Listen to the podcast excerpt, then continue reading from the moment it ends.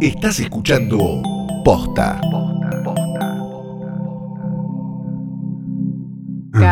Calo, calo de la gente. Gente. Piri, piri. Yay. Hola, bienvenidos al Carlos de la gente. A ver, hola, hola, hola, hola. Mete un ruido bárbaro esa mierda. Es como, mira. Es como Ah, si. es como un ronroneo Es como un ¿no? pañal. Podemos decir que Flor está con un pañal y cuando se mueve, me encanta. Hace ruido de pañal. Hace ruido de pañal. Para, para, pa, pa, pa, para, para, pa, pa, pa, para. ¿Vos ya estás grabando esto? Ay, qué tristeza.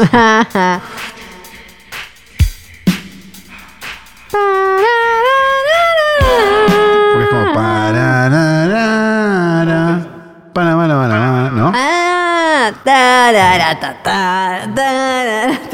Dos grandes versiones de esa canción, que no son de tarara. Voy a tomar agua con la esperanza de ahogarme y morir. Ay, no. Eh, dicho esto, vamos a empezar a grabar. Buenos días, buenas tardes, buenas noches o cuando hayan decidido darle play a esto que no es una cosa más que el mejor, más grande, único y todo podcast del mundo posta.net.com.fm.diamond. Hoy tras noche mi nombre es Santiago Calori. Yo soy Fiorella Sargenti. Ah. Ay, ay, sí, mi nombre está lindo, me encanta escucharlo. Es re lindo tu nombre. Sí, no, muchas mío gracias. No, pero bueno, hice lo que Muchas pude. gracias. Eh, tenemos una semana realmente fabulosa, ¿no? Con un estreno rutilante que ha llegado a la Argentina un día antes que al extranjero. es ¿verdad? impresionante. Una, una buena. Sí. Una Ah, buena. Una buena que. Una buena que, de- que nos tocó antes. Ah, nos tocó antes, sí, Sí, como nos tocó sí. antes la- el estreno de Hard Target de, de Jean-Claude Van Damme. Bueno. Porque estaban no. viendo si era para estrenarla en Estados Igual- Unidos. Igual un montón nos llegan antes porque en Estados Unidos se estrenan los viernes, acá los jueves. Entonces, como es demasiado esperar una semana, eh, un montón. No se puede esperar una semana. Exacto. Un montón de películas nos llegan un día antes. Sí, estamos esperando The Lodge hace seis meses, pero eh, hay cosas que Sí. no pueden esperar una semana. Bueno, eh, dicho esto, decimos que Flor no ha traído este que trae al pedo porque Ay. sobre él descansa El cuerpo muerto de Sí. Daniel Tiner, una, un retrato con y sin perspectiva de género, o sea, dos retratos en De realidad, Rita. de Rita Hayworth, un logo bordado de trasnoche en una De un oyente que no nos escucha hace, hace cinco temporadas que no nos muchos escucha. años, muchos Sí. años que no nos escucha. Corazón, porque, emoji de bueno, corazón roto. Pero bueno. Este, pero cada tanto aparece y dice, sí los escucho, boludos, pero no les escribo. Bueno, pero a nosotros nos gusta ofendernos porque Sí. somos así. Y la foto de una mujer nacida en St. Louis, Missouri, Estados Unidos, en el año 1959, que todavía está entre nosotros, llamada Linda Blair. Linda Blair. ¿Qué está haciendo Linda Blair? No me queda muy claro. No, sí sé que lo que está haciendo. Tiene una ONG para, para animalitos. Ah, eh, sale para mucho perritos. esa. Ella es muy fan del perrito.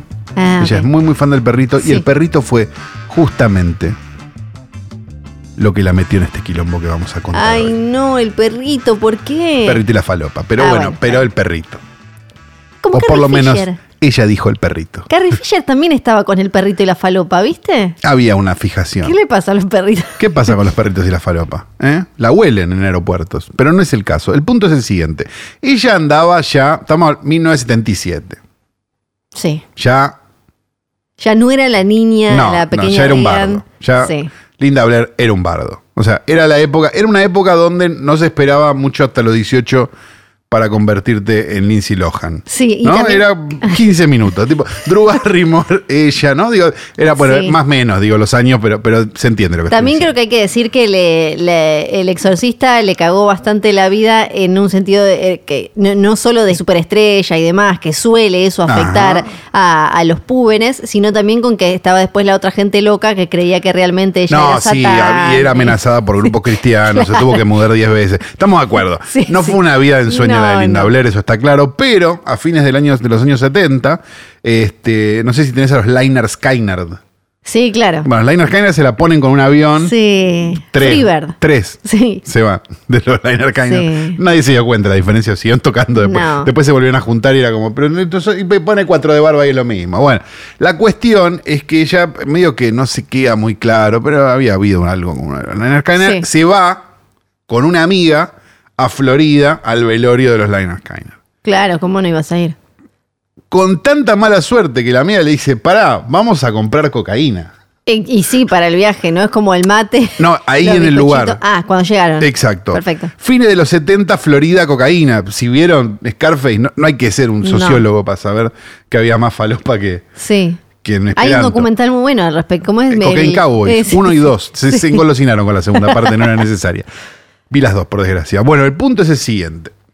Va a comprar falopa con la amiga y ve que los tipos que le venden la falopa también tenían unos cachorritos de perro muy bonitos. Ay, oportunidad. Entonces reserva un cachorro A los narcotraficantes. a estos que capaz no eran súper narcotraficantes, capaz movían un poco de falopa y también tenían unos perros. Era como un showroom. Claro, como un acá show- en Palermo, ¿no? como Que hay Palermo, unas masitas, sí, unas sí. carteras. Sí, y este, hay una bolsa de merca y te dicen, "Y, ¿cuánto está inbox? Bueno, la cuestión es que este, ella, bueno, no sé, pa- parece que el cachorro era pequeño, entonces había que esperar Sí, dos meses, ¿viste? Claro, esta pelotuda, sí. bueno, entonces empieza a, llamar con, a llamarse Con con estos dale. para decirle, ¿cuándo viene Pupi? Yo tengo reservado a Pupi, no sé qué, no sé cuánto. Con la merca todo bien, había estado todo bien. Tanta mala suerte que los tipos los estaban escuchando los de la policía. Ah. Entonces, termina con un montón de cargos de conspiración para vender cocaína, porque ella vivía en otro estado. Entonces, Mm, ella toda la cuestión del cachorro, los tipos pensaban que en realidad era, no era falopa. Pupi, era claro. Ojo, hay una gran chance de que el cachorro haya sido falopa también. ¿Por, qué Linda Blair en ese momento? No. Sí. Este, entonces, tenía el salvoconducto de que le gustaban mucho los perritos. Ese Claro. es el punto. Entonces, la terminan este, metiendo presa. No. Porque, claro, era, si, visto desde afuera, una, alguien que dice, "Eh, los cachorritos, ¿cuándo llegan los cachorritos?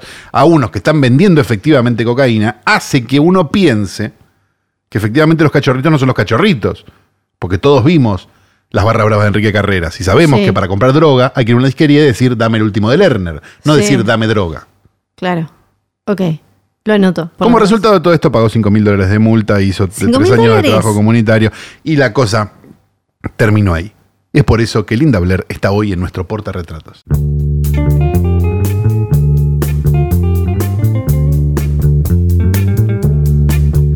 Y es una semana descontrolada realmente. Hay siete estrenos en Buenos Aires, una película de la que vamos a hablar, ¿verdad? Eh, Exactamente. Y también se estrenó Buscando Justicia, ¿eh? que es una película que parece que quería ir al Oscar, ¿no? Es, es del director de Short, Short Term eh, 12, eh, Short Term 12. Ah, no la vi, Jordan. Que es esa en la que está Brie Larson y un montón de otros actores que después se hicieron conocidos. En esta también está Brie Larson, está Michael B. Jordan, Sí. está Jamie Foxx. Es un caso de la vida real, 1989, Alabama.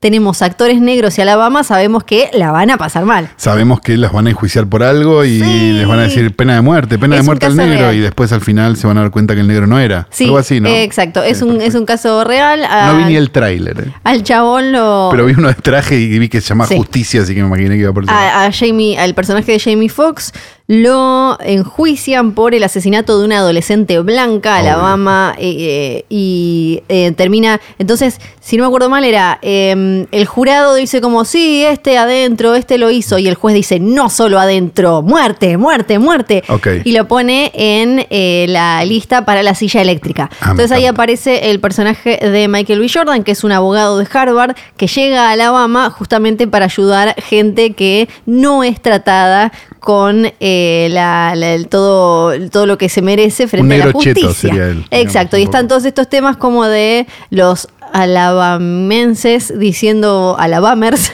diciéndole como, este que viene, diciéndole como, este que viene acá a decirnos a nosotros que no podemos matar a este negro. ¿La viste o no la viste? Sí, la vi. Ah, la viste. Estoy contándola. ¿Es una buena película de juicios? Es muy... eh, Porque a mí me gusta la a mí me gusta Sí. Law and Order, yo no le voy a mentir a la Sí, gente. te- te- te va a gustar, si me gusta Law and Order me va a gustar. Sí, porque la película se enfoca mucho en eso, no, no se mete demasiado con los personajes, con el porqué, como No, y la cosa racial a mí me importa tres carajos. Digo, eh, Es- me importa el juicio. Sí, y, y lo que te muestra la mucho es esta cosa que nos gusta ver de las películas de juicio yankees, que está la clásica, el sheriff del, del lugar chiquito que tiene ah, que... como el sheriff Arpaio de, de cómo era de, de- no era de de, era de Arizona, que el que, el que ¿Cuál? detenía, el que detenía a mexicanos y los burlaba en la plaza. Bueno, puede ser. Eh, Viste que allá tienen esta cosa como, uh, no, tenemos este pueblito como re tranquilo y este crimen, si no lo arreglo rápido se me pudren, entonces agarran a cualquiera. Tenemos al, al pasó a fiscal también. Con unos como, cachorros. Con los cachorros, eh, y, sa- lo sabemos. Y mm, eh, bueno, la cosa racial, eh, obviamente, me pareció que es sol- súper sólida la película y es como estos casos. Ah, bueno, entonces. Si son casos reales, eh, para mí está, está muy bien. Si no son casos reales, te pido un poco más. Claro, no, no, Eh, como no ahí la ya de quiero- Clint Eastwood. claro. Pero bueno, bien, excelente entonces. Es una buena semana de estrenos. Eh, sí, sí. Se estrenó también. Eh, ¿Qué es esta mierda? La de Harrison Ford y el perro. Ah, esa, sí. Ay, vi el póster y pensé que, que se había despegado el afiche y había quedado un afiche de 1982 Sí. atrás, ¿no? Bueno, es Parece muy- esas películas de Disney, ¿o Eh, no? Exactamente, pero lo loco Claro. es que ahora la sacó Disney, pero en realidad era de Fox. La ah, película. es de Disney. Es de Disney, pero Ah, no es de pegando Disney. en todo y Sí, estoy como un 2020. pero no es de Disney. Se parece a, a las live action de Disney viejas. Claro, esas que solo te gustan a vos. 50, claro, Sí. Que siempre tienen un poquito de racismo. Travesuras de una bruja. Sí. Por Dios. Eh, bueno, tiene, tiene sentido por dos cosas. Eh, la terminó estrenando Disney, pero en realidad eh, el proyecto era de Fox, ahora la, la Ah, bueno, estrena claro. Disney, ¿por qué? Pero es una historia eh, basada en una obra de Jack London, que es ese señor que, no sé, en Estados Unidos era como muy... Sí. a- acá, ¿qué le conocemos? Colmillo blanco, colmillo claro. salvaje. ¿no? Ah, bueno, bueno, que sí, pero se entiende es el tipo de. de Exacto, cosas. tenemos siglo XIX, esa zona allá entre Canadá y Alaska, fiebre del oro, un señor como Harrison Ford, que es ermitaño, que dijo no quiero saber ¿La nada. viste también? Yo te veo Flor, ves to- todas las esta semana. viejo. Hoy viste eh, la primera semana que viste todas. No, no vi todas, vi No, solo te saco una de Vi abajo. solo esta, vi solo esta. Y, eh, y el perro, que el perro es, es medio raro porque el perro está hecho es CGI, porque el perro hace un montón de cosas muy espectaculares. Ah, me dan unas ganas locas. Es una película de Harrison Ford y un perro. La vas a ver porque es una película de Harrison Ford y un perro. No hinche las pelotas, es eso y listo. Pero para qué es para chicos. es de esas como que ya no hay tantas, me parece, que eran más como para toda la familia. Que van, Ah, sí, ya está. van a llorar, van a querer adoptar un perro, Corcel guarda negro. que no les pase como a Linda Blair, ¿no? Es como Eh, esas películas tipo El Corcel Negro. Todas esas, exacto. Hay un Ah. animal, hay una persona, un vínculo, una humanidad que se había perdido en algún momento y el animal ayuda a enco- reencontrar. Son esas películas que después de una determinada edad el cinismo te- no te permite disfrutar. Yo igual te lloro siempre igual. Sí, perdón. Bueno, está bien. Si, si no la quieren ver porque piensan que el perro puede morir, entren a la página eh, the perro Dog Die. vivo al final. No voy a decir nada, pero entren Muere a chusmear, entren a chusmear ahí. Como al Eh, final de Winner 2. Estoy con- Y ahí se pueden Juan fijar Marley si y yo. no. Ah, tenés una página que es Does the Dog Die. Exactamente. Y te pone como, mira, Ah, entra, entra en vivo Los ahora. amo, los amo. ahora. Santiago Amo. Calori reacciona No, a la página de si muere el perrito. Te pone como un perrito triste, como un perrito. No, me parece ¿Sabes una qué? genialidad. Esto, eh, yo vengo recomendando esa página desde 2012, creo. Esto ya lo hemos hablado en el aire de alguna radio.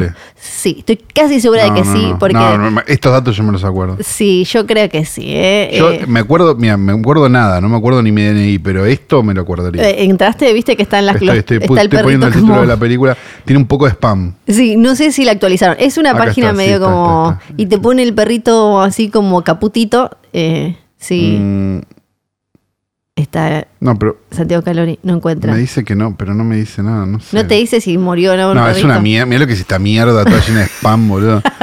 Una publicidad de cerveza. Bueno, tu- eh, tuvo buenas épocas. Eh, das de Dog Y Die. me pide unas, que acepte unos cookies, andate a la concha de tu madre. Bueno, Acá está el perrito. ¿y está? ¿Te salió a vos? A ¿Pero qué tenés la app? Ahí te lo- Yo me bajé la app. ¿Tenés No, la mentira, mentira. No puedo creer. Mentira. Eh, Bueno, decíamos, entonces Sí. el llamado salvaje. Exacto, Call of the Wild está ahí para ver si tienen ganas de ver esto. Se ya no vi más. Vi después la que Bueno, vamos a se mencionar. también una película mexicana que se llama Ya no estoy aquí. Ulises de 17 años debe emigrar a los Estados Unidos después de un malentendido con los miembros de un cártel local. Si bien hace todo lo posible para adaptarse a un nuevo país, se encuentra con el deseo de regresar a Monterrey con sus amigos, familia, fiestas y pandilla que tanto ama. Pandilla. Es una película al revés, ¿no? Ajá, Una película de un mexicano que está obligado a ir a Estados Unidos. claro. A Pobre- diferencia de... lo- pobre hombre. ¿no? Que, o sea, Sí. Es como un anti-Clint. Claro. Eh, se estrenó también Querido Señor. ¿eh? La película se centra en la relación de Ratna, una empleada Sí. doméstica que a pesar de no tener nada, vive llena de esperanza y con el objetivo de cumplir su sueño, y Ashwin, Oh. el empleador de Ratna, que a pesar de tenerlo todo, parece haber abandonado sus sueños. Sus mundos colisionan. No te puedo creer. Es un drama indio. Ok, muy bien. Así que me encantaría ¿Qué más tenemos? que no exista. Bueno, eh, se trata también de Salvador Dalí, En busca de la inmortalidad, eh, un documental español sobre la obra de Salvador Dalí desde 1929, año crucial para la carrera profesional del artista que ingresa en el grupo surrealista, donde conoce a Gala, hasta el 89, el año en el que fallece. Ah, o sea, se toman, hay, está bien, hay 60 años de historia. Bueno. Un documental que dura 110 minutos, o sea que esa razón de Perfecto. un minuto 40 por Sí. año de historia. Ok. Este, y que más estrenó y se estrenó Respira también, nueva película de Gabriel Grieco, con un multiestelar elenco, ¿no? Estoy viendo acá. No la vi. Sofía Gala, Lautaro Delgado, Leticia Breche, Gerardo Romano, Gastón Pauls. Eh, uf, por Dios, la cantidad de gente que tiene esto. Leonardo consigue un trabajo como piloto fumigador en las plantaciones de soja. Ah, es medio. Es con crítica social. Es como la otra que vamos a hablar después Sí. Por lo que se muda al campo junto a su familia. Cuando comienza a trabajar descubrirá el oscuro secreto relacionado con los agroquímicos que pondrá a él y a sus seres queridos en peligro. Peligro. Dice que es un drama, pero el afiche parece una de tiros, ¿no? Es como raro. Bueno, respira. De Sí. Greco que había hecho eh, hipersomnia, había hecho, sí, Eh, alguna de esas. Ah, a ver. Tiene como una, un hacer en el género, ¿no? Creo. Sí, es el mismo, ya que te voy a, hagamos todo hablando sin saber. No, no, Es- lo buscamos, lo ¿Es buscamos, el de la película de terror vegana? Eh, hay una chance. Ah, Sí, hipersomnia sí. había hecho y había hecho. ¿Y la otra cómo se llamaba? Decime el nombre de la otra. Still Life, eh, dice acá. Sí, esa creo que es la vegana. Sí, que no sé si tiene título. Así la vendían, ¿eh? Yo estoy diciendo como venía la gacetilla. Sí, bueno, este, así que esta también es un poco de, de lo mismo, ¿no? Es una película, no sé de qué.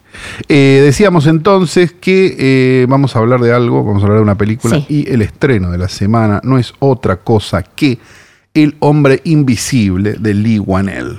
Sí, Lee Wanell, eh, yo lo Me gusta quiero decirle mucho. Lee. Sí, hay que decirle Lee Como Wanell. si tuviera un nombre este, como los que le ponen Nehuen al hijo, ¿no?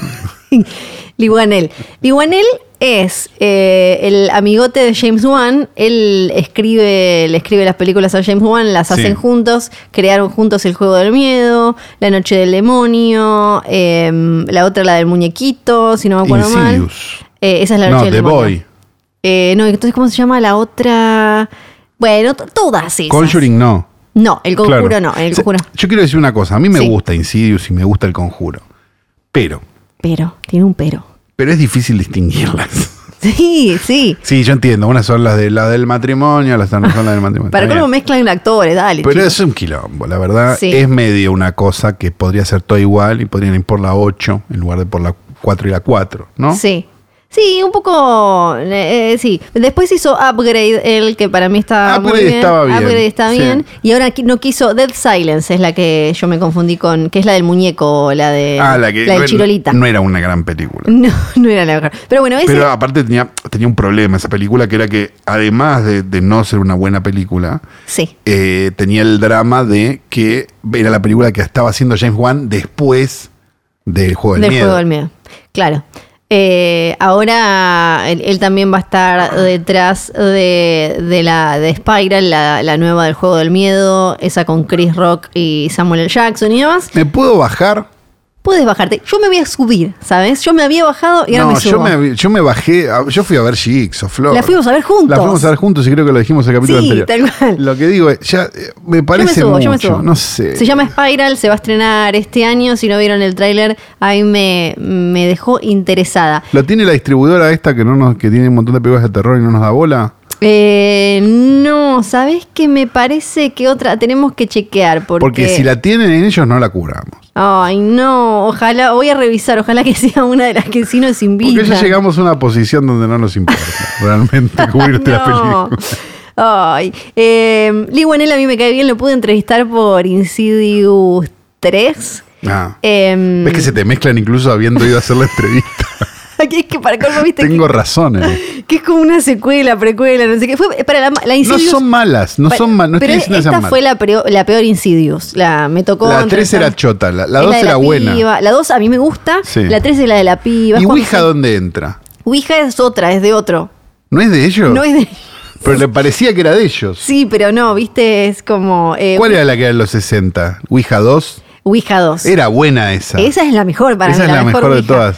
Pero ya te digo. buena Ouija. Sí, buena Ouija. Eh, ese es otro, no es Lee Wanell, no es James Wan.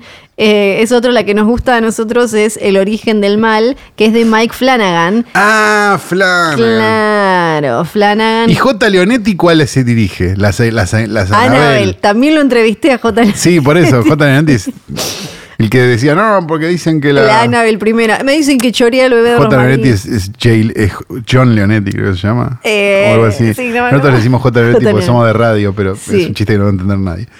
Eh, mm, ¿Cómo se llama esto? Ya me perdí. Bueno, Bueno, la Mike cuestión. No es ninguno de esos. Lee Wanell es el que dijimos al principio, que dirige ahora eh, esta nueva versión de El Hombre Invisible. Hagamos una breve historia Del hombre de invisible. todo esto. Sí. No, no del hombre Ah, no invisible. el hombre hombre- invisible es un cuento de H.G. Wells Sí. que fue adaptado infinidad de veces. En los 30, Quizás la más 40. famosa, claro, es la de los años 30, la del 33, dirigida por James Whale con eh, Claude Rains haciendo de este el hombre invisible. Como parte de los eh, monstruos de Universal, hay un episodio en el que hablamos un montón de eso. Precisamente. Y es de eso quería hablar. Porque deberíamos hacer, me parece, Sí. antes de empezar, algo que es muy interesante, que es, es un poco una película Biondini, esta. ¿Qué quiero decir por película Biondini?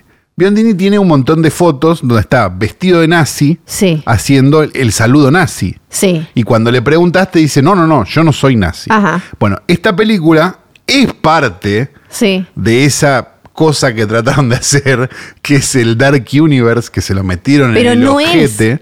Y están diciendo que no es. No es. Esta película estaba anunciada. como- No, era, era, ese era el otro proyecto con un montón de plata que no involucraba a Blumhouse. Recordemos el. Recu- vayamos por Dark recordar Universe. el Dark Universe para que la gente no se acuerde. Para la gente que no se acuerda.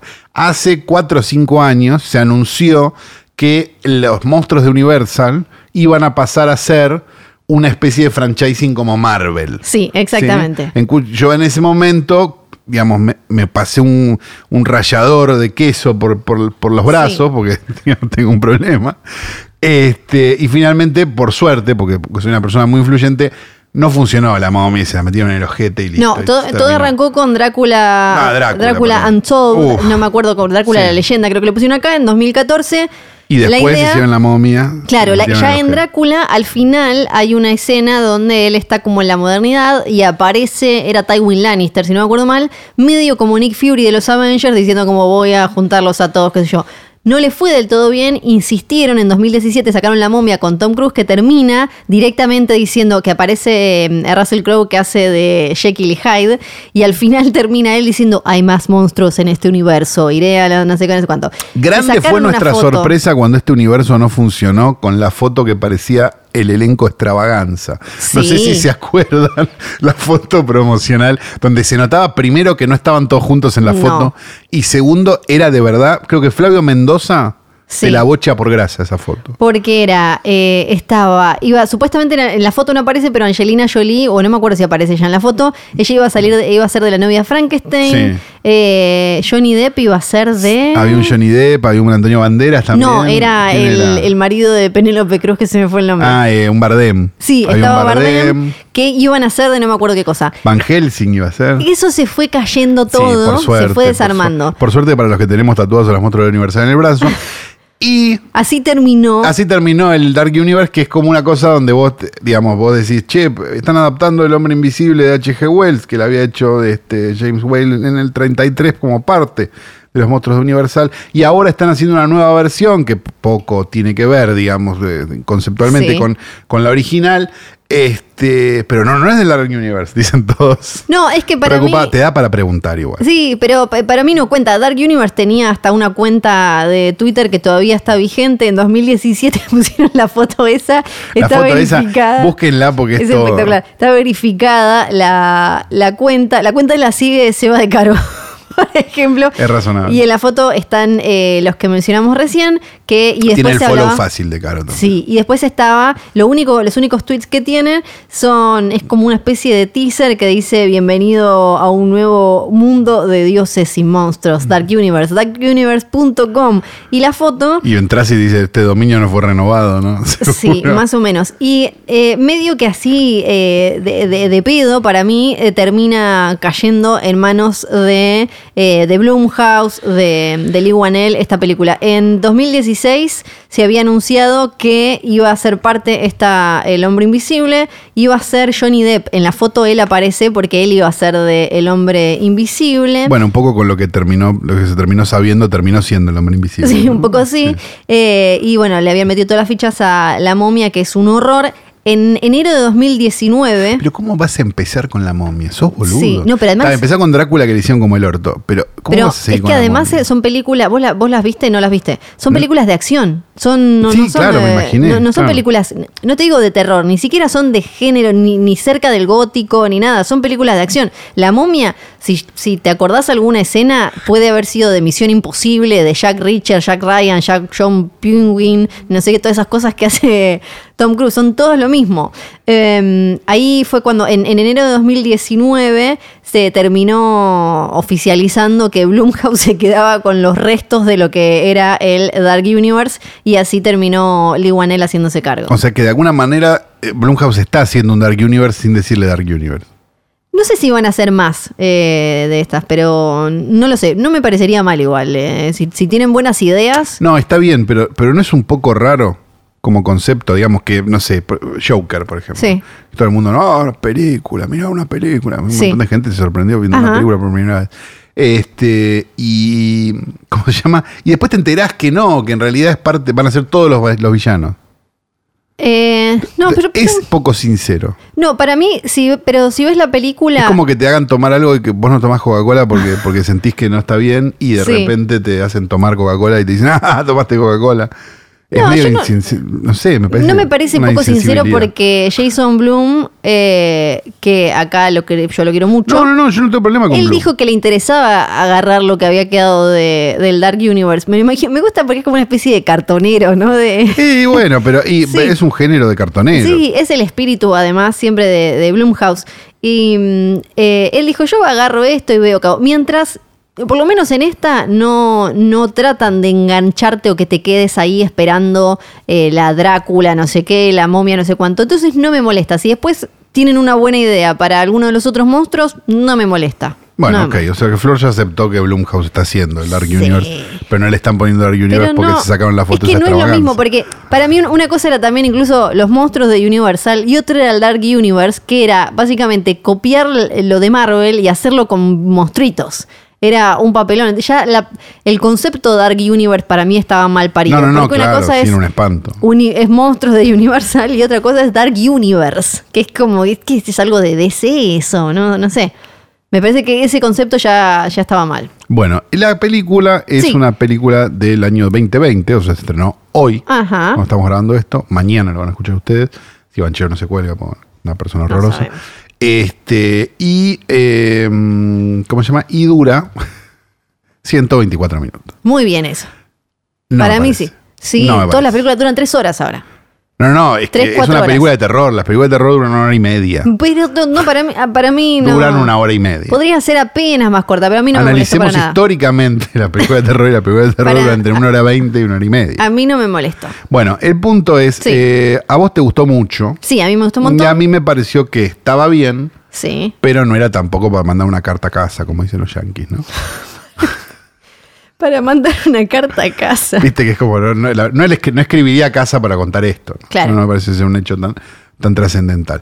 Básicamente lo que hace la película es adaptar el concepto del hombre invisible. Sí. Para los que no vieron la original, vayan a verla, pues es una muy linda película, pero, y no tienen ganas de ver una película del año 30, les contamos que es básicamente un- la historia de un tipo que descubre la invisibilidad y en base a eso se vuelve loco y empieza a asesinar gente con la facilidad de ser una persona a la que no ven Sí. digamos. En este caso, lo, lo que hace la película es tomar un poco la agenda de, de, digamos, de temas de conversación del- de los últimos Sí. cinco años. Con algo que ya estaba, igual por lo menos, eh, ella, en, por ejemplo, en la adaptación de Verhoeven, la de El hombre Bueno, sin sí, sombra, claro. ya aparecía esto. Es Había como, algo, sí. Eh, eh, estaba ahí para explotarlo y creo que Pero cayó en buenas manos. Construye un poco un durmiendo con el enemigo, con Sí. el hombre invisible. En este caso, sería, un- Sí. por ponerlo de alguna manera. Sí, eh, a mí me gusta mucho, me parece muy inteligente cómo arranca la película. Eh, muy inteligente desde lo narrativo y también desde el, el peso dramático, porque arranca mostrándote el, el horror más crudo y que está, que te lo puede contar, no sé, una persona eh, que conozcas, le puede haber pasado a alguien No, el, cercano. el días- comienzo de la película es brillante. Es digo, buenísimo. Los primeros 10, 15 minutos son brillantes.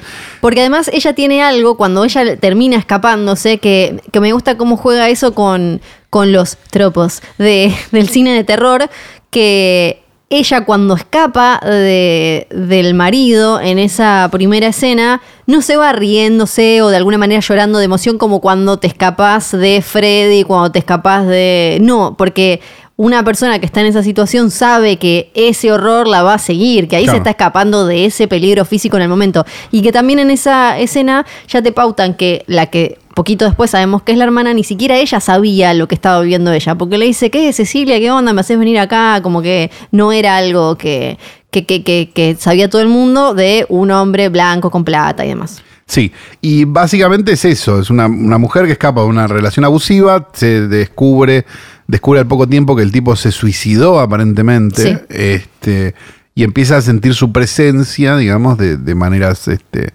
extrañas hasta que se da cuenta que quizás no se suicidó y en realidad, bueno, spoiler, este, bla. Entonces, o es sobrenatural, digamos, Sí. cualquiera de las dos opciones. Algunos le ponen la etiquetita ciencia ficción, para mí de última No. es como, una- es como a- a ciencia apenas expandida, porque también me gustó mucho como el truquito de que no es que él se hace invisible, sino que usa un traje con camaritas Exacto. y todo eso. Acá chicos ya la vieron, si no, Sí, ese- no, ya bueno, está. sí. Este, y me pareció que estaba bien la película, me pareció que por momentos no pasa nada, Sí, o que por momentos demoran mucho en explicar cosas que ya se entendían. Y eh, tiene, me parece, los momentos esos donde, bueno, me desperté, por decirlo de alguna manera, en la escena restaurante, digo, no sé. Ese tipo de cosas están demasiado esparcidos porque dura dos horas y cinco minutos.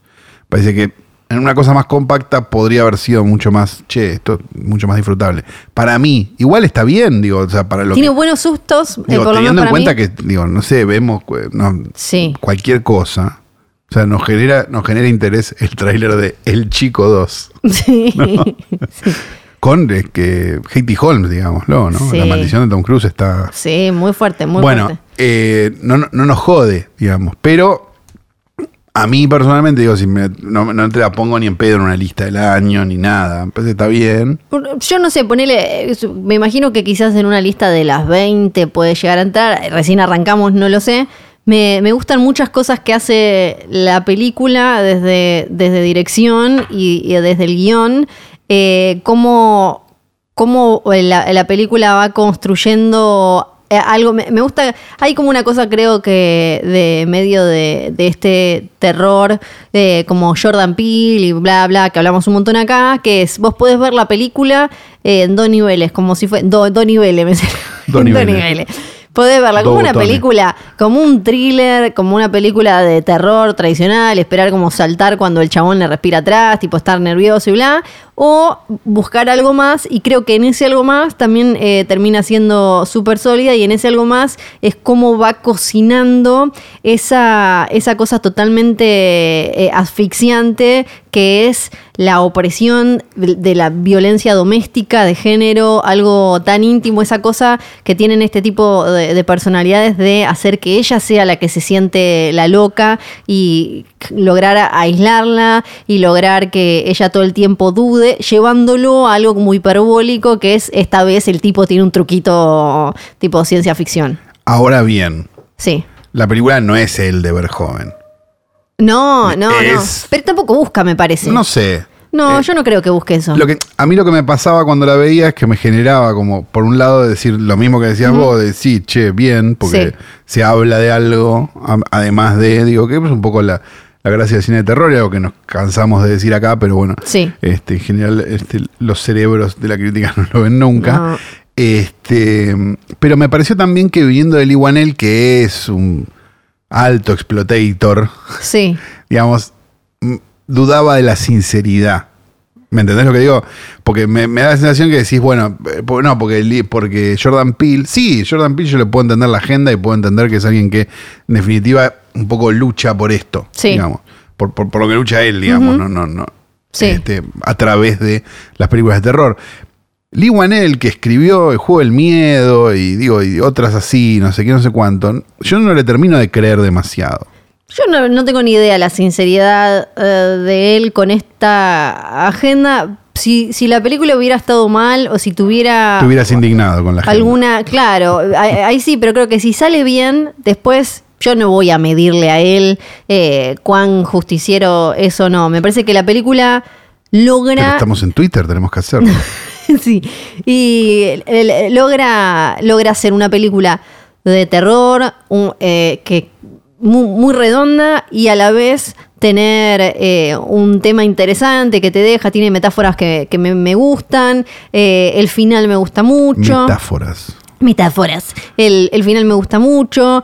eh, tiene escenas que, que se quedan con vos, que te vas a acordar la del restaurante, un por más la respiración atrás, como que me las voy a acordar. Después tiene diálogos también que me, que me gustaron mucho, como cuando está ella en la habitación con todo el café tirado ahí, que le dice, ¿por qué yo? Si yo no era ni la más linda, ni la más nada, ¿por qué yo? Que me parece que es también uno de los grandes temas que hay cuando se habla de esto, ¿no? Hay una pregunta que se, se hacen millones de mujeres que pasaron por una situación así. Y ahora eh, me lleva, justamente porque yo me lleva a esta siguiente pregunta, que es la otra pregunta que me generó la película, que es Elizabeth Moss. Sí, Está un poco encasillada, ¿no? Ya a esta altura. sí, para mí es como, es un poco la Ellen Burstyn de de, ahí, ¿no? esta época, ¿no? Porque, porque, ¿a quién llamamos para hacer de... y- Le sale, a la que hace siempre de... hay que es decir que le raro. sale muy bien igual. No, no, no, le sale bárbaro, Es- estamos de acuerdo. Pero no, pero no, no te lo imaginás. O sea, Sí. lo que digo es, no además de que arruina su carrera, porque es Sí. una preocupación que no deberíamos tener nosotros, pues es un problema. Igual tiene buenas películas, elige bien De para mí. acuerdo, pero digo, pero, pero, ahora, ¿no, ¿no complica también a la película un poco? Porque digo, es una película sobre con, o sea, ya automáticamente es como raro. Pa- Para, mí, en de otra, vuelta, oh, de vuelta. Ya, ya, te haces esa pregunta. para mí eh, con otra actriz eh, podría haber sido un fiasco. Que esté ella, que depende tanto, depende tanto de Cecilia, el- la, la trama y los, los climas y demás, que creo que, que funciona por ella. Porque también lo que tiene Ah, Elizabeth está, ahora Moss. funciona por ella.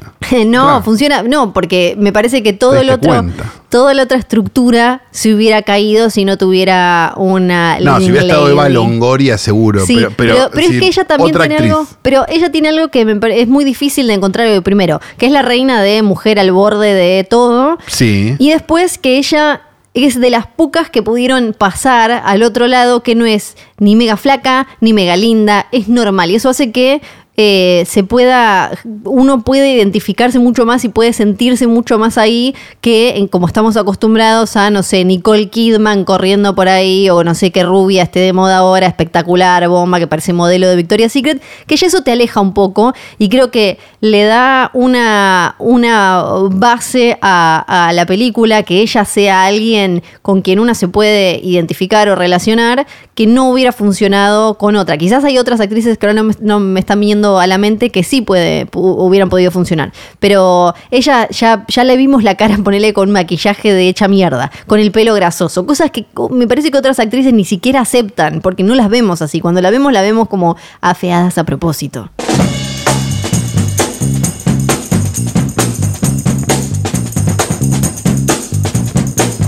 Informa la cuenta de Instagram de Crónicas Fueguinas, cansados de que usen su casa como baño público en Ushuaia al estar a metros de un pub, pusieron cámaras de seguridad y escracharon a los anónimos meadores en vivo dentro de la propiedad. La usan como baño público pensando que nadie los ve y ahora en las redes sociales ya les dicen los chisitos fueguinos. Hashtag Ushuaia, hashtag cámara de seguridad, hashtag noticias, hashtag pub latino, hashtag Río Grande, hashtag Tolwyn, hashtag Tierra del Fuego, hashtag Crónicas Fueguinas, hashtag Meadores, hashtag Escrachados, hashtag Chisitos, hashtag Fiore la Sargenti. Sí, esta vez no me ofende venir detrás de figuras tan impresionantes Con el como pene los, pequeño. los hashtag meadores, hashtag chisitos. Es- eh, hay que decir que el video es impresionante porque le están meando la ventana, chicos, dale. Eso es cerca de lo que era También mi hay casa. que decir que el frío, ¿no? Pero no hace ayudar. tanto frío ahora, dale. Bueno, qué sé yo, capaz son Aparte, te podés mirar, por, por qué necesidad de mirar en la ventana? Ay, por favor. Bueno, hoy tenemos un capricho de flor que está vinculado de alguna manera con el de la semana anterior, el, episodio anterior. Vamos donde a les- seguir con Burr Lancaster. ¿Quién era? con Kirk Douglas. Eh, más o menos. Hoy cerramos eh, la- el, el binomio Kirk Douglas. La- lo terminamos de despedir con sus 103 años. ¿Por qué? Apenas se muere. Los 103 años, el 103. capricho de Flor. Sí. Muere Kirk Douglas con 103 años y empezó a trendear, empezó a hablarse mucho de Natalie Wood, actriz legendaria de, por ejemplo, eh, Rebelde sin causa, donde ella era muy jovencita, muy pequeñita, que murió en 1981 en un incidente muy sospechoso y particular que creo que comentamos acá. Sí, lo hemos contado y es un caso increíble. Exacto, estaba él con su, ella con su marido Robert Wagner en un barco y estaba también ahí Christopher Walken. Robert Wagner, aparte, más sucio que un sí. mecánico. Y ¿no? ella termina muriendo ahogada, se cae. Ah, Supuestamente idea. salió a la noche. Ni idea, negro, se tiró a Sí, nadar. Ah. Exacto, eso pasó en 1981. Ahora, ¿por qué se hablaba de Kirk Douglas? Porque él no tuvo nada que ver en, ese, eh, en esa investigación ni nada. Porque lo que sí se sabía, eh, no, no dicho por la mismísima Natalie Wood, sí por su hermana y sí en diferentes biografías que después escribieron su vida, que ella a los 16 años, después de haber hecho Rebelde sin causa, había sido violada, golpeada y recontra ultrajada por un actor o director que la doblaba en edad que eh, no había sido denunciado porque la madre se la llevó de ahí, arregló todo y como ya hemos hablado un montón de veces en los caprichos de Flor, se escondía. Ahora, ¿por qué aparece el nombre de Kirk Douglas? Justo ¿Por ahora, qué? cuando, cuando se murió, que varias cuentas, sobre todo de, de periodistas mujeres en Estados Unidos, decían como, bueno, hay que recordar a Natalie Wood y demás. Hay que ir a 2012. El nombre de Kirk Douglas siempre estuvo... Son esos rumores que no podés encontrar bien de dónde salieron porque eh, vienen incluso de antes de internet, pero no es el único nombre. Se habló de directores también. Siempre había como una lista, eh, una lista corta de nombres como posibles violadores de Natalie Wood y aparecía el de Kirk Douglas. Si buscan fotos de Natalie Wood y de Kirk Douglas van a encontrar que después cuando ya ella era una eh, estrella como él, estuvieron en eventos, ella está sonriendo, no esto no quiero decir que signifique nada, pero No, no, no, claro, sí. estoy diciendo que si alguien alguien puede llegar a decirle como, "Eh, si acá está sonriendo con Kirk Douglas, Claro. sí, ellos se volvieron a cruzar obvio porque eran dos estrellas de, de Hollywood. Pero ¿Qué- tenemos, qué- ¿Los nombres, otros nombres se saben? ¿La lista corta cuáles eh, serían? hay, hay algunos en un libro, en una biografía de ella, pero ella nunca habló del tema. Ok. Y entonces me parece que es un buen caso para hablar también de, de, las víctimas y cuándo hablar en nombre de la víctima y cuándo no. Digo nosotros. Eh, Porque ella no habló de esto. Esto sí lo confirmó no el nombre de Kirk Douglas, sino el hecho lo confirmó su hermana, Lana Wood, que eh, actuó de pequeña e incluso tiene un podcast en el que eh, habla del caso de su hermana. Pero el caso que empuja y la investigación que sigue, que, que- que ella lleva adelante, incluso en esas convenciones de True Crime, CrimeCon y demás, Sí. es el, el de su muerte. El caso que, que la hermana eh, mantiene vivo es el de la muerte, porque ella incluso está peleada con sus, sobri- con sus sobrinos, porque considera que Robert Wagner todavía, ella piensa, tuvo algo que ver con la muerte de su hermana. Entonces, ¿por qué tenemos que ir a 2012? Se sabía entonces, después de eh, con Natalie Wood ya muerta, se sabía que la habían violado, había sido en estas condiciones. Eh, ella después de Rebelde sin causa, donde había tenido una especie de relación o vínculo algo con el director Nicolás Rey, que estaba, eh, era un tipo más grande, casado. Más mufa rebelde sin causa que. Ella, total. Ella era chica y su mamá, María, esto creo que lo comentamos acá, era una mujer que tenía muchas ganas de que sus hijas fueran famosas. Incluso esto generó problemas porque ella después la puso a, Lana, que era bastante menor, a trabajar hasta que no quiso más y Natalie, que era la hermana mayor, le dijo no la lleves más a casting porque llegó a estar en películas como The Searchers y varias más. Eh, tuvo de papá Lana sido chiquita a Walter Matthau, a John Wayne, a varios más. Eh, Natalie logró que a su hermana, la madre, no la llevara más a castings. Pero cuando ella era chiquita, sí le pasó. La madre tenía muchas ganas de que ella accediera cada vez a roles más importantes.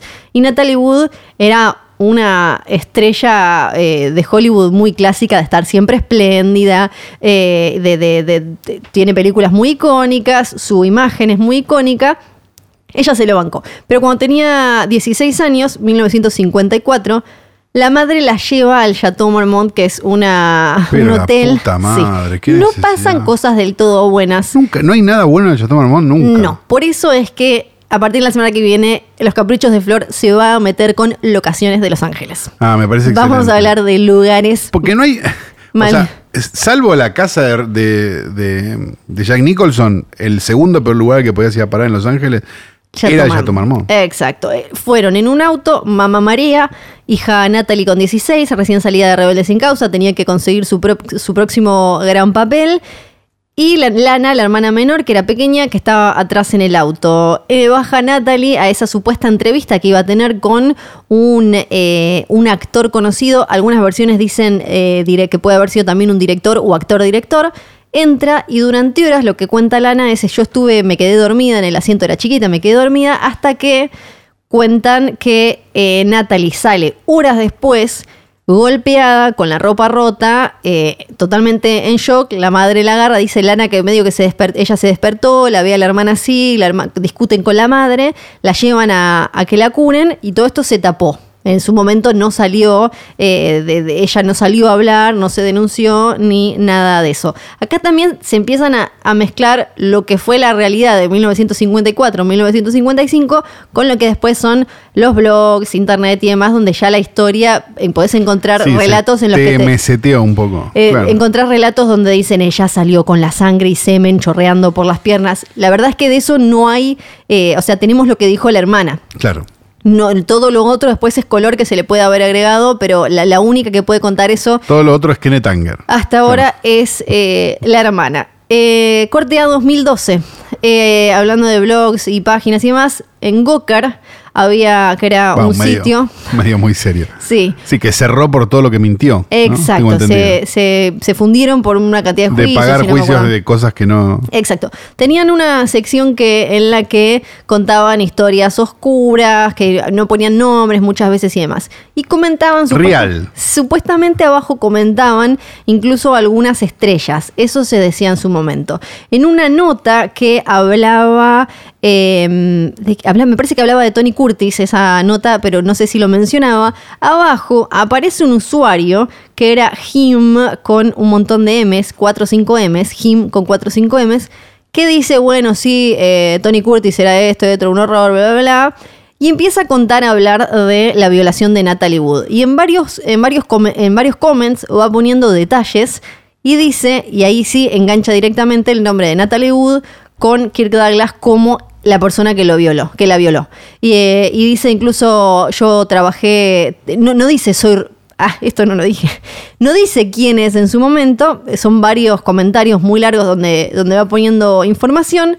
Hasta que termina, se sospechaba que era Robert Downey Jr. el que posteaba eso, porque Robert Downey Jr. había actuado, eh, había llegado a trabajar con Ryan O'Neill. Recordemos que Robert Downey Jr. era un actor antes de Iron Man. Claro. Entonces, en el post oficial, en el post se hablaba de Ryan O'Neill, él comenta abajo hablando mal de Ryan O'Neill y eh, termina diciendo, eh, entonces ahí uno podía entender que era Robert Downey Jr. porque habían llegado a actuar en no me acuerdo qué año, y después empieza a contar lo que le pasó a, eh, a Natalie Wood y dice, fue Kirk Douglas, yo trabajé con la hija de Natalie Wood.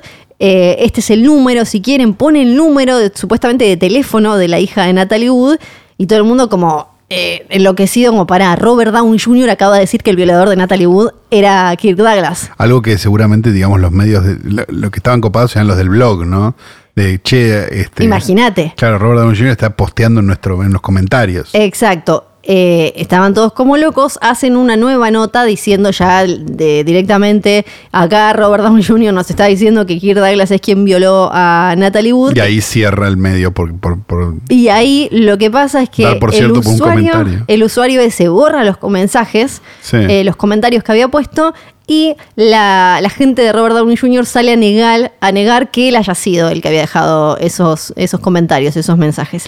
Pero ahí queda instalado ya lo que antes era un rumor como parte de una lista es Kirk Douglas es el violador de Natalie Wood. Pero no deja de ser. O sea, yo entiendo, sí, está bien. Pero no deja de ser medio de esos videos de, de creepypasta de YouTube. Exacto, ese es el tema. No tenemos... No deja de ser, les voy a contar la verdad. de- y de unas imágenes de mierda, ¿viste? Que, que Sí. tienen 100 millones de views, no puedo entender. Es un poco eso. Exacto. Ahora garpa mucho todo lo que es true crime y todo lo que es, sobre todo en YouTube y demás, meterle mucha salsa a casos como este, algo que antes se hacía en blogs. Claro. Del blog pasó a, a YouTube. Ahora, formas de acercarnos a esa verdad no tenemos mucho. Es, obviamente que es todo eh, de, ni siquiera de segunda mano. Eh, la hermana, entonces, tiene un, eh, un podcast que se llama Fatal Voyage, The Mysterious Death of Natalie Wood. Pero ella ahí menciona lo de la violación, pero no lo menciona Kirk Douglas. En el podcast, la hermana, Lana Wood, se enfoca en la investigación por la muerte, porque ella quiere que se resuelva esa muerte que, que quedó ahí con un signo de pregunta. Habla de la violación, pero no lo señala a Kirk Douglas. Decían algunos incluso que cuando muriera el violador de Natalie, Lana iba a dar el nombre. Murió Kirk Douglas y por ahora Lana no salió a decir que eh, había sido él. Igual Lana me parece que está esperando más el, el- está esperando más el velorio de Wagner, ¿no? Eh, sí, bueno, ese es el tema eh, también. Que por eso me parece interesante como eh, estos casos de, de, de como no vendría a ser una versión de no ser más papista que el papa, ¿no? Si, si la hermana a mí me, da como cierta cosa salir a señalar y a insistir en este tema cuando de su propia familia, su hermana y la hija, por ejemplo, de Natalie Wood no salen ahora porque no, no parecería que en, esta, en este Hollywood cuánto pueden sufrir por señalar a Kirk Douglas ahora que se murió, ¿no? Tenemos el juicio de Harvey Weinstein que acaba de, sí, que no, no le dieron todo lo que deberían haberle dado, pero no es aquel Hollywood en el que si Natalie Wood decía, a mí me, me hizo esto este tipo, no, obviamente no solo no trabajaba más, sino que hasta quizás la desaparecían y demás. No parece una, una, una situación tan riesgosa como para decir que esto fue lo que sucedió. No sabemos si es porque no se puede probar, entonces no quieren salir a exponerse a una posible represalia judicial. No, capaz están simplemente esperando el tiempo correcto que ellas consideren Exacto. que sea. Que también es una, otra de las cosas de, de que pasan mucho. Que es, ¿Y por qué no lo dijo antes? Sí. ¿no? O ¿y por Sí. qué no lo dice? Bueno, porque no puede. Sí. Por alguna razón que no sabes. Porque Y hay, como una pasión del, del Sí. periodismo y del comentarismo, digámoslo, separemos las dos cosas, de como querer arrastrar a la gente a hacer una determinada cosa y a lo mejor no es el momento, Sí. no es lo que les interesa, no es lo que necesitan hacer, no es un montón de cosas y no tenés ni idea. Sí, no sabemos, eh, ahora no, no sabemos por qué hasta el momento, desde que murió Kirk Douglas, Lana no salió, la hermana no salió a decir nada sobre el tema. Sí, ella sigue insistiendo con mucha vehemencia con respecto a el marido y la muerte de, Natalie Wood. Hay que ver qué, qué más pasa con eso, pero por eso es que eh, es tan difícil referirse de manera eh, eh, tan em, dura eh, con respecto a hechos que pasaron hace tantos años y de los que no quedó registro en ningún lado, porque Natalie no habló de eso, Kirk Douglas no habló de eso, eh, no, no sabemos si fue o no fue, pero ni siquiera es un caso de no le estamos creyendo a la víctima, porque ella no habló de eso. Claro. Sí sabemos que sucedió el hecho, que la violaron, pero no, no sabemos quién. Y, y ahí, además en el Hollywood de la época, puede haber sido Cualquiera. cualquiera. Sí, claro, Cualquiera. cualquiera. Es como, eh, eh, supongo que quizás ahora, este año, después de la muerte de Kirk Douglas, se va a investigar un poco más. Hay que ver si Lana eh, habla dentro de poco. ¿Pero qué sentido tiene que ser? bueno, yo entiendo que es para, para encontrar al culpable de, de algo que pasó hace mil años, estamos todos de acuerdo, Sí. por pero no, pero no tiene un sentido de justicia, No. tiene un sentido de, de- Sí, de que, por ejemplo, la de- hermana- de, dejar Sí. ordenado algo. Exacto, y de que si es una figura pública y mu- todavía muy querida, me imagino que esa será como... Claro, eh, el escarnio, digamos. Exacto, es como no vale que eh, este tipo se vaya así en la gloria, pero... Bueno, pero se fue. Sí, se gloria. fue. Se fue la- hasta ahora se fue en la gloria. Eh, eh, hay que ver si ahora en, en estos meses sale o la hija o la hermana a hablar, a decir, eh, hay que ver si Natalie Wood en la intimidad Lo dijo. lo dijo, lo O lo dejó hablaba. sentado o algo por el estilo. Exacto, la Claro. madre sí sabía a- con quién la había llevado a reunirse. Lo, lo que dicen en algunas biografías también es que, que es un horror, es que como la madre la exponía mucho a- y como había salido con un director grande casado, como que eh, cuando ella era adolescente se había quedado, algo que habla mucho no, no solo del sistema patriarcal y demás, sino obviamente de Hollywood, como que había quedado... Natalia agarra, o sea, la pibita Claro, agarra sí, sí, porque sí, ella quiere crecer. Entonces, eh, bueno, venimos de hablar de Bombshell, ¿no? Que eso Claro, fue claro, hace poquito. Como que había quedado esa idea, solamente que este tipo, que no sabemos si fue Kirk Douglas, se recontra mambeó. La violó varias veces, le pegó, la escupió, se le rió y la dejó yéndose a, su casa apenas pudiendo caminar. Eh, es, como- es un caso que, para mí queda abierto hasta que hable hasta que hable la familia nuevamente de, ella y eh, de paso si quieren chusmen el podcast en el que la, la ex cuñada le da con todo a Robert Wagner porque quiere que caiga quiere que caiga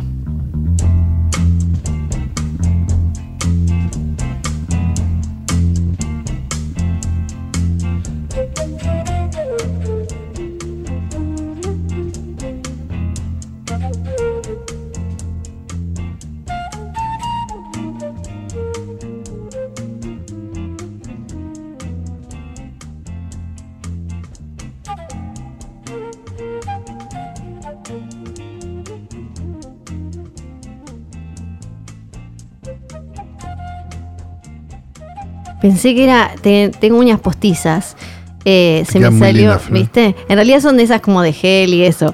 Eh, y- Mentira, no tenés uñas postizas. Sí, tengo, tengo. Y cuando me las. A veces cuando me las Ah, ahí saco las y vi. eso, ¿viste? Te, te hiciste como con, con unas palmeras, veo. Sí, Eh, Tienes sí. una palmera en el, en el meñique Ajá. y después te sigue todo el, todo el. Es muy lindo lo que Es muy lindo, es- Todo el horizonte de la playa. Sí, sos muy está, está inspirado en Florida. En Florida. Claro. Es un lugar que me gusta mucho. Pero cada tanto después, cuando me las empiezo a aflojar, me saco una y sale como un olor de abajo. Que es como un poco oler también a cuando se te pudre la oreja porque te pusiste un arito que no era de la De calidad. hippie, claro. Eh, exactamente. Pero no, sabes que no era el olor de la uña con esa putrefacción húmeda.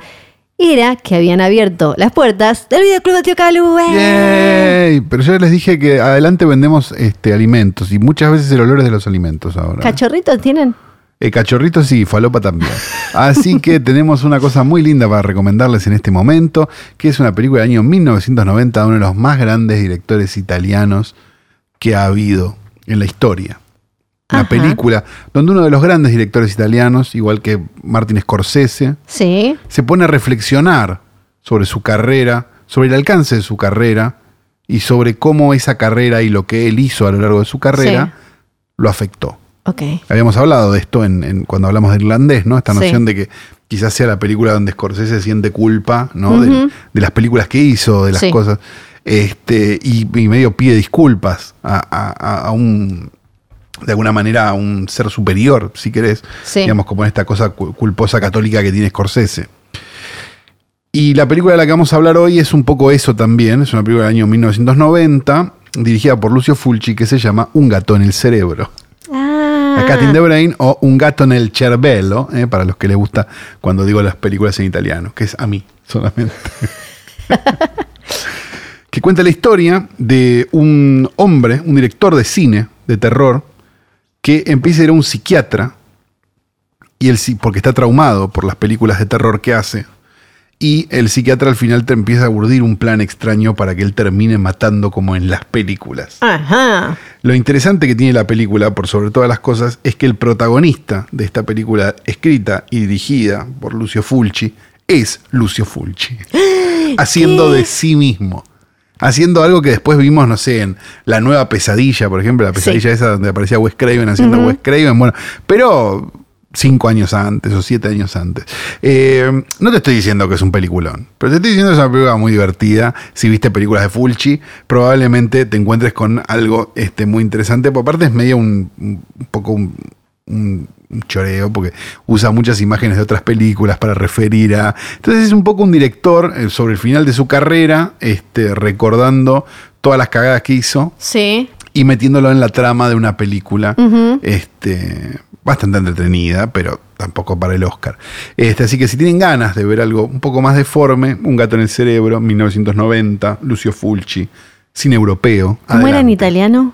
Un gato en el cervello. Cervello.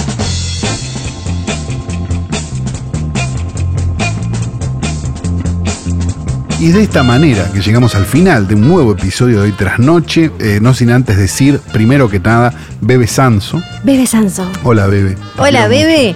Hola, Bebe. No puso la plata, Luciano, todavía. No, no lo pagó. No lo pagó. no. Estamos re preocupados. Me mandó una intimación judicial, yo no, Sí. no la leí porque me la mandó con su verdadero nombre y me hice el boludo. Este, no sé, no conozco a Claudio, dije, este, así que no, no, no, no le contesté ni nada. Eh, por otro lado, tenemos que decir que este programa fue grabado en Radio en Casa, radioencasa.com. John y Nico, Nico y John, que a quienes recordamos siempre, a veces no grabamos con ellos, Sí. pero siempre los recordamos, siempre los tenemos en nuestra más alta estima, sobre todo a Nico, ¿no? Porque a John la verdad que yo ya, si me lo cruzo por la calle no lo reconozco la cara. del tiempo que hace que no lo Sí, veo. sí. Este, ¿qué más tenemos para decir? Que el post offline está ahí de salir. En realidad el, pasaron con el coronavirus. y Sí. se- bueno, Había, par- había partes Sí. del post offline que estaban fabricadas en China. sí. Y parece que están en cuarentena en la aduana en este momento. La caja llegó. La sí. caja llegó, este, pero hay, hay una serie de cosas. Están viendo si ponen en cuarentena a Luciano Banchero también, lo Sí. cual a mí me pondría muy contento. Estamos tratando de que eso pase. Porque le gusta mucho el Sí. ramen, le gusta mucho esta pelotudez y la verdad, quizás eh, en una de esas, todo este tema Vamos de la epidemia tiene un punto positivo. Eh, ¿Qué más tenemos para decir? Eh, me parece que no hay que decir nada más, que es como el chau y todo eso. Ah, sí, perfecto. Esto Sí. fue este, hoy, hoy tras noche, temporada 1000, episodio 322. Porque- 322, chicos. Porque ya es como. Sí. ¿no? no sé quién cuenta las temporadas de esto. Alguien contó, alguien nos había dicho que No digas eso.